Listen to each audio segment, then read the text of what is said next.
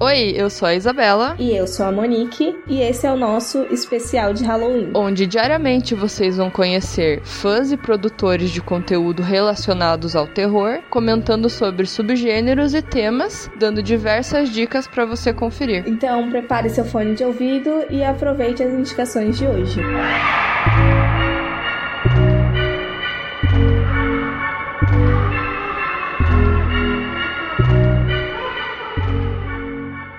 Um salve para você que nos escuta. Aqui é o Pé Grande do podcast Prosa Errada e eu estou aqui hoje como um convidado das horrorizadas para falar sobre filmes de terror. O subgênero que eu escolhi foi entidade, né, entidade demoníaca, e o filme que eu escolhi falar foi sobrenatural, né, no inglês Insidious, do diretor James Wan. Para quem não conhece, ele também fez Jogos Mortais, fez Invocação do Mal, enfim. Bom, no começo, né, você já tem aquela entrada meio tranquila de filme de terror, né? Acontece alguma coisa e tal. Só que a diferença desse filme, que logo no começo ele não esconde o que ele é, né? Ele não tenta te surpreender falando, ah, não, talvez exista o demônio, talvez não exista o demônio. Logo nos primeiros minutos do filme você já tem, né, essa impressão, você já tem essas sombras andando, você já tem essa, essa visão. E, bem, o filme inicia com uma família se mudando, uma família americana se mudando, eles estão de casa nova, tem duas crianças, um bebê, a mãe e o pai, e vai rolando o filme filme,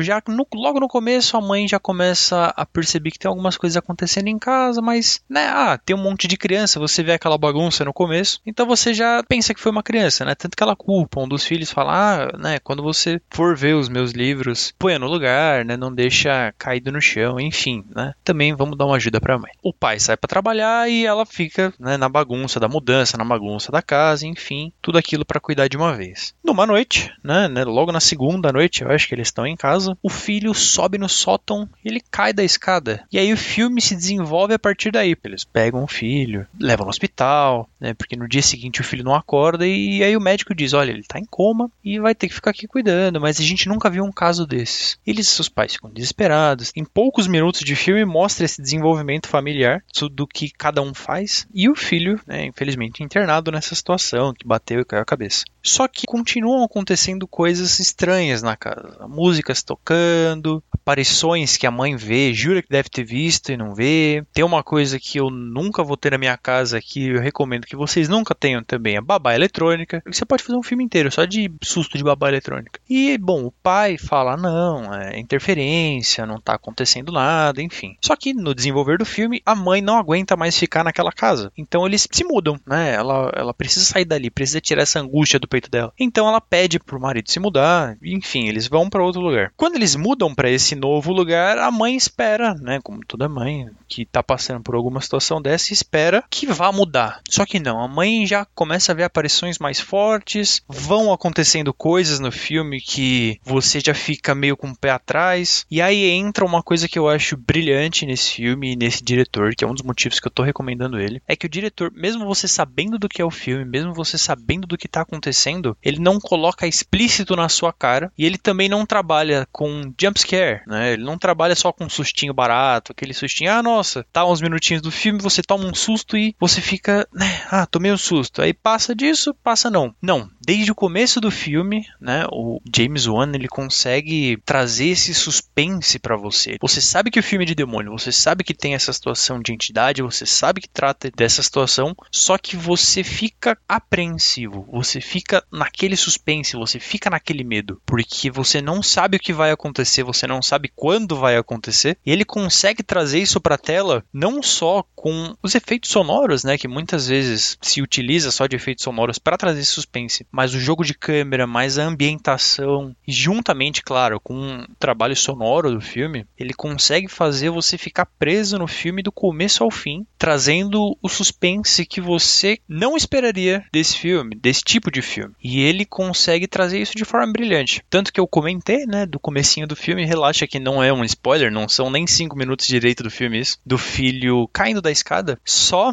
essa cena do filho subindo até o sótão, você já fica tenso. E ele tentando subir a escada, ele fazendo o que ele tá fazendo ali, já tem essa construção. Até mesmo em cena dela desfazendo caixa na outra casa, você já fica com medo. Você fica realmente com esse suspense construído dentro de você. E é uma coisa genial, né? Até nos momentos mais clímax do filme, né? Os momentos que é, aparecem as pessoas, umas pessoas chaves do filme, né? Para falar, não, seu filho não tá em coma, ele tá, enfim, com uma entidade em volta dele né? A gente tem que fazer alguma coisa sobre essa situação. Até mesmo durante essas poucas falas, né? As câmeras mudando, as câmeras aproximando, desfocando, elas constroem junto com a fala dos personagens um filme que eu realmente é, recomendo. Eu realmente espero que eu consiga passar um pouco disso para vocês escutando aqui agora, porque vale a pena. É um filme que vale a pena ser assistido. Eu não vou passar muito, né? Dessa situação. Não vou acabar contando mais, porque vai que eu solto algum spoiler aqui e fica chato. Mas até da construção, antes do momento clímax, da construção dele, até o clímax, até o final, você fica preso, você fica tenso, você quer saber o que vai acontecer, você toma susto. Claro, e se eu for contar, deve ter dois ou três jump scares mas assim, não é simplesmente jogado, ele faz parte da história. Ele te prende mais na história. Então esse jumpscare ele tem um contexto por trás dele, o que torna esse filme cada vez melhor.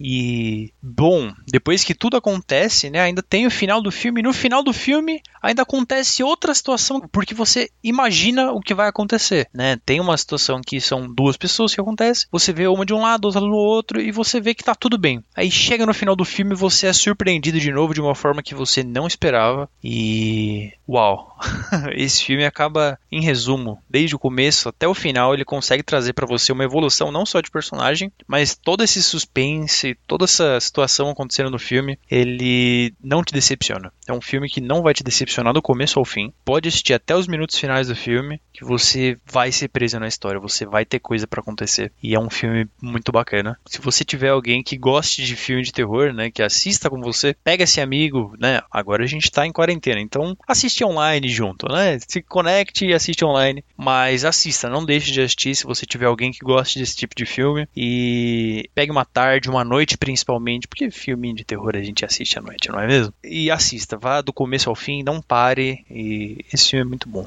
Novamente, eu gostaria de agradecer esse convite. Eu espero ter prendido a atenção de vocês. E caso vocês não tenham assistido ainda esse filme, eu espero que eu consiga ter passado uma boa impressão dele para vocês assistirem. Muito obrigado de novo, horrorizadas. Aqui foi o Pé Grande e tchau!